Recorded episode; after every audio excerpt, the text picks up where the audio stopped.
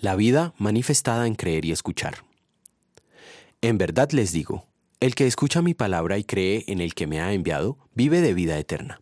Ya no habrá juicio para él, porque ha pasado de la muerte a la vida. Juan capítulo 5 versículos 24. Los familiares indigentes de una persona que murió de frío en la calle querían sepultarlo. Pero el departamento de policía no estaba autorizado a devolver el cuerpo a menos que una autoridad religiosa fuera testigo de la autopsia. En ese entonces yo era el pastor de una iglesia cercana. Por eso ellos me pidieron ayuda, y al verlos desamparados accedí a hacerlo.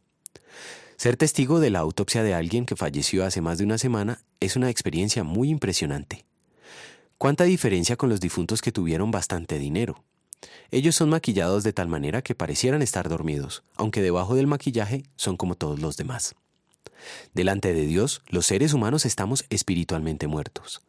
Esto es bastante evidente para el cielo, por mucho que tratemos de ocultarlo. Cristo dice que quien escucha su palabra y cree en el que le ha enviado, tiene vida eterna, o como lo expresa la versión citada de hoy, vive de vida eterna.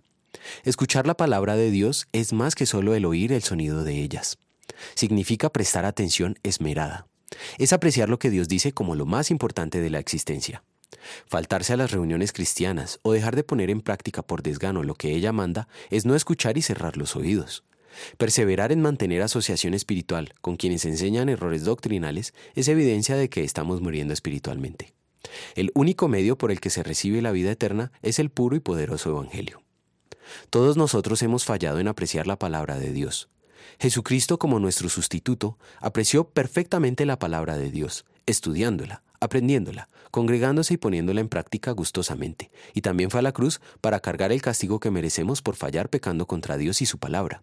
En gratitud y como fruto de arrepentimiento, vamos a querer apreciar gustosamente la palabra de Dios, escuchándola con diligencia y esforzándonos por ponerla en práctica. Oremos.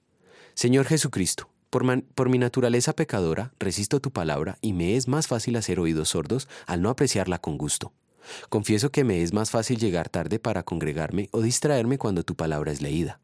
Pero tú me das vida eterna en tu Evangelio, y así me transformas, de manera que quiera apreciar tus enseñanzas y llevarlas a la práctica. Gracias por hacerlo así, pues si de mis esfuerzos dependiera, estaría perdido para siempre. Amén.